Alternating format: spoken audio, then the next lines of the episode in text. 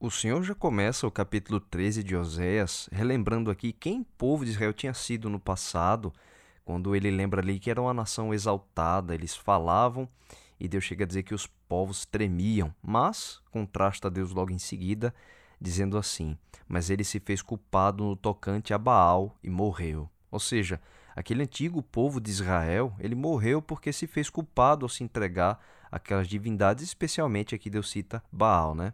Baal foi um, uma divindade terrível, exigia coisas loucas assim para o povo de Israel. E não bastando o desvio de Israel no passado, o Senhor agora explica algo importante sobre a situação atual do povo e o motivo dos seus juízos acabarem vindo sobre eles. No verso 2, Deus diz assim: Agora pecam mais e mais, e da sua prata fazem imagens de fundição, ídolos segundo o seu conceito, todos obras de artífices, e dizem: Sacrificai a eles. Homens até beijam bezerros. Agora, a própria nação, Deus diz aqui que ela estava criando esses falsos deuses, eles mesmos elaboravam, ofereciam sacrifícios, essas imagens que produziam, e os homens se tornaram tão nulos, tão sem razão, que Deus especifica o detalhe aqui que agora eles beijavam as imagens dos bezerros de ouro que eles haviam construído para adorar. Então, novamente, Deus resgata a história do seu povo, dizendo que ele é que era o Senhor, né? O Senhor, e ele fala assim: teu Deus. Relembra um período dizendo que desde a época do Egito, quando eles tinham feito uma aliança conjunta, e ali Deus disse para eles, ele repete isso no verso 4: Não conhecerás outro Deus além de mim, porque não há Salvador senão eu. Isso era uma parte essencial do pacto que Deus fez com o povo de Israel, dizendo: vocês não devem ir atrás dos outros deuses, eu sou o Senhor. E a gente vê Deus relembrando aqui porque eles tinham quebrado essa parte essencial da aliança. E, e, é incrível ver também a semelhança nesse verso com as palavras do profeta Isaías, que era contemporâneo, portanto, pregando ali no mesmo período, na mesma época de Oséias. E Isaías, com palavras muito semelhantes, diz assim, por exemplo, no capítulo 43, verso 11: Eu sou o Senhor e fora de mim não há Salvador. Isaías 45, verso 5, Deus diz também: Eu sou o Senhor e não há outro, além de mim não há Deus. Então a gente vê a necessidade do Senhor deixar claro para o povo de Israel que só ele era o Salvador, só ele era Deus. Parece assim um absurdo, mas o nível da idolatria que estava o povo de Israel fazia necessário que Deus falasse assim. E Deus relembra aqui no verso 5 dizendo: Eu te conheci no deserto, em terra muito seca porque foi assim que Deus os tirou lá do Egito né, e passou aqueles 40 anos peregrinando com ele ali, é, com eles no, no meio do deserto. Mas depois de tê-los estabelecido lá em Canaã e posto sobre eles as bênçãos, que eram parte da aliança, para que o povo de Israel pudesse dar testemunho para os povos idólatras ao seu redor. Aí Deus fala assim no verso 6: Quando tinham pasto, eles se fartaram, e uma vez fartos, ensoberbeceu-lhes o coração. Por isso, se esqueceram de mim. A soberba, né, o mesmo pecado de Lúcifer, cegou a percepção do povo de Israel. Eles se esqueceram de Deus e agora rogavam para si tudo que eles recebiam de presente do Senhor. Então eles não conseguiam mais perceber. Resultado, esqueceram de mim, Deus fala, né? um, um tom muito lamentoso, um tom muito triste mesmo. Israel se esqueceu do seu Criador e uma das expressões mais centrais do capítulo ela é dita por Deus no verso 9. E a gente tem que prestar bastante atenção nessa frase, porque ela resume bem o contexto é, desse capítulo. Deus fala assim: A tua ruína, ó Israel, vem de ti, e só de mim o teu socorro. É impressionante a profundidade do que essa frase significa dentro do contexto mais amplo da própria Bíblia. A nossa ruína, ela vem de nós, porque nós temos uma natureza que é inclinada à nossa autodestruição por meio do pecado. A gente sabe que certas coisas vão nos fazer mal, a gente sabe que aquilo ali vai nos destruir, mas a nossa inclinação para o mal nos leva a escolher aquilo que vai causar a nossa própria ruína. E é por isso que Deus ele precisa deixar de uma forma muito claro, né? É, Deus sabe, ele fala de uma forma assim muito explícita que ele sabe a nossa tendência. E ele não nos rejeita por causa disso, muito pelo contrário. Inclusive, quando Jesus veio ao mundo, ele disse: Eu não vim chamar os sãos, eu vim chamar os doentes. Eu vim chamar, não vim chamar justos, eu vim chamar pecadores ao arrependimento. Então Deus sabe da nossa natureza caída e ele não desiste de nós por causa disso. E com essa consciência explícita, aí Deus chega a dizer: a tua ruína vem de ti e só de mim o teu socorro. Ou seja, eu sei da sua situação, mas a, a, a, o seu auxílio, a sua salvação vem de mim. Deus sabe da nossa tendência para a gente se autodestruir, e quando ele diz assim, só de mim o, o teu socorro, ele deixa claro que não há forças nem bondade em nós para a gente vencer a nossa tendência autodestrutiva. Ela, ela vem por nós mesmos. A gente precisa de uma, uma ajuda externa, a gente precisa da ajuda do Senhor. Como ele diz, pois só dele vem o nosso socorro. E enquanto Israel não fosse capaz de perceber isso, continuaria indo pelo caminho que levava-os à sua própria ruína. No verso 10, o Senhor ele relembra um fato importante, e esse fato mudou a história do povo de Israel para sempre. Por isso que eles agora eram a nação com reis. O caso é que Israel nunca te, é, deveria ter sido governada por, por reis. Né? Logo quando Deus o estabeleceu em Canaã, Deus tinha líderes espirituais sobre a nação para guiá-los é, e conduzi-los sempre pela vontade de Deus mas foi quando eles começaram a observar o modo de vida e também a estrutura política dos povos ao redor, aí o povo de Israel começou a ter inveja das outras nações. E na época quem governava era Samuel. Eles foram exigir a Samuel que providenciassem para eles é, um rei. Né? Eles queriam ser como os outros povos. Samuel fica profundamente triste com aquilo, mas Deus diz para ele assim: Olha, Samuel, não foi a você que eles rejeitaram, eles estão rejeitando a mim para não ser rei sobre eles, para não governá-los. É, Deus ficou muito triste com aquela escolha deles, né?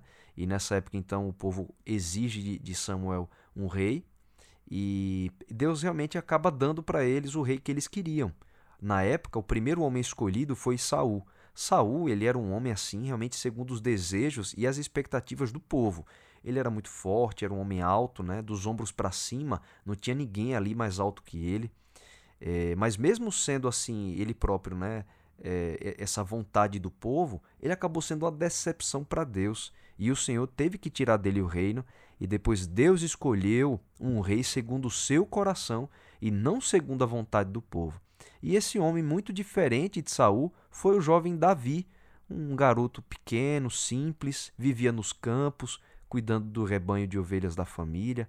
E a gente vê que no momento que Samuel vai até procurar né, na casa de Jessé, que era o pai dele, quem ele deveria ungir para ser rei, Deus chega logo explicando: Olha, Samuel, não olhe como olhos humanos, porque o homem vê o exterior, mas eu estou procurando o coração. E à medida que passa em revista os vários filhos de Jessé, nenhum deles era rei. Deus diz: Olha, não se engane, não, não é esse que esse aí eu rejeitei.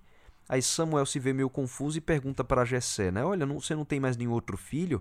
A expressão que Jessé dá é aquele desprezo humano, né? Olha, eu tenho mais um, mas ele vive no, no, campo, assim, com, com as ovelhas. Quer dizer, Davi não era nem muito considerado e talvez ninguém imaginasse que ele fosse ungido para alguma coisa.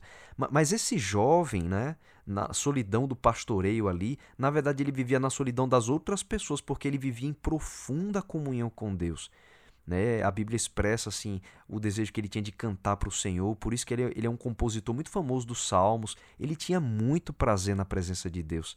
E ele acabou se tornando realmente o maior rei da história de Israel. Foi o único rei de toda a história do povo de Deus que conseguiu levar a nação de Israel a uma união nacional completa, todas as tribos eram fiéis ao Senhor durante o reinado de Davi. Ele tinha muitos defeitos, a gente sabe um pouco da história, mas o coração dele era muito apaixonado por Deus. Ele era valente, era fiel, profundamente amado pelo povo também, e o mais importante, é Deus quem diz que ele era um homem segundo o coração de Deus. Esse contexto, então, ajuda a gente a entender o que é que Deus quis dizer no verso 10 quando, num tom de desafio, ele chega para a nação de Israel e diz assim: Onde está agora o teu rei, para que te salve em todas as tuas cidades? E os teus juízes, dos quais disseste: Dá-me rei príncipes? Dei-te um rei na minha ira, e tu tirei no meu furor. Ou seja, na sua ira, Deus deu para ele Saul, exatamente o tipo de rei que eles queriam. E que se houvesse permanecido no trono, ele teria arruinado a nação inteira. E no seu furor, Deus também o tirou. Quando no verso 2 é, Deus disse assim: que os filhos de Israel pecam mais e mais, a gente pode enxergar é, nesse contexto uma continuação que vai aparecer no verso 12. Deus fala assim: As iniquidades de Efraim estão atadas juntas, o seu pecado está armazenado.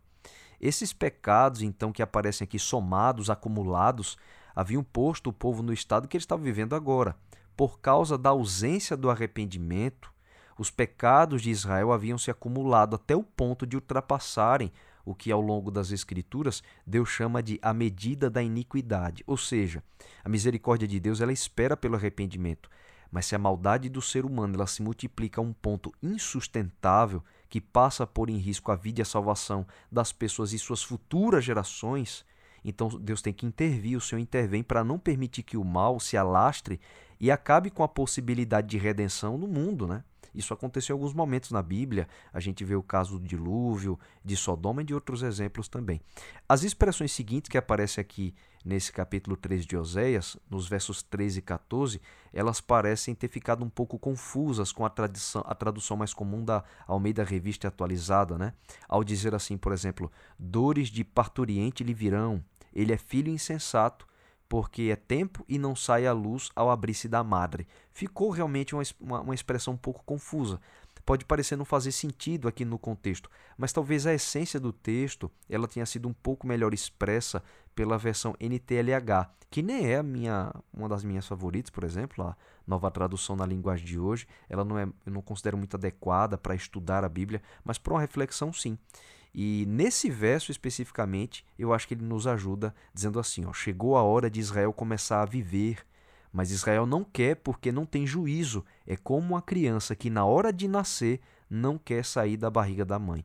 Então Deus está expressando: olha, eu quero libertar o meu povo, mas eles se recusam, como uma criança que está para nascer, mas não quer sair. É mais ou menos isso né, que o contexto dá a entender. Já o verso 14, outras traduções colocam a primeira frase dele em uma forma de pergunta e não como uma afirmação. E mostra realmente que outras traduções podem nos ajudar a entender um pouquinho melhor. Deus fala assim, portanto, usando a versão nova versão transformadora. Devo resgatá-los da sepultura?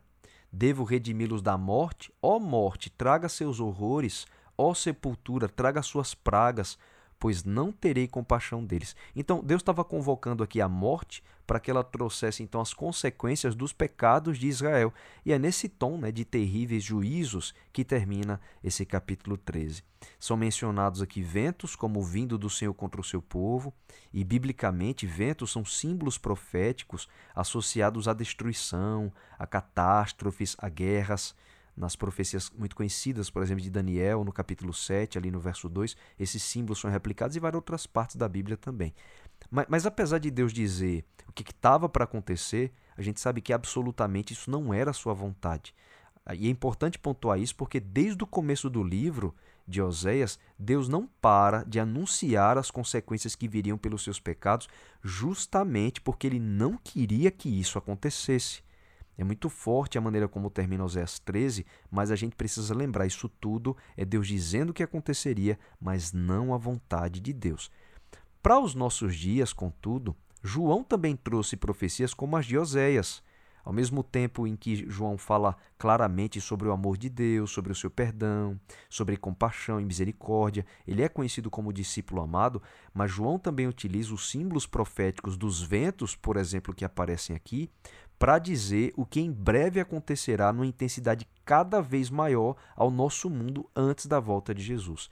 E eu vou ler aqui um trechinho de Apocalipse 7, dos versos 1 ao 3, que diz assim: Depois disto, vi quatro anjos em pé nos quatro cantos da terra, conservando seguros os quatro ventos da terra, para que nenhum vento soprasse sobre a terra, nem sobre o mar, nem sobre árvore alguma Vi outro anjo que subia do nascente do sol, tendo o selo do Deus vivo, e clamou em grande voz aos quatro anjos, aqueles aos quais fora dado fazer dano à terra e ao mar, dizendo: Não danifiqueis nem a terra, nem o mar, nem as árvores, até selarmos na fronte os servos do nosso Deus.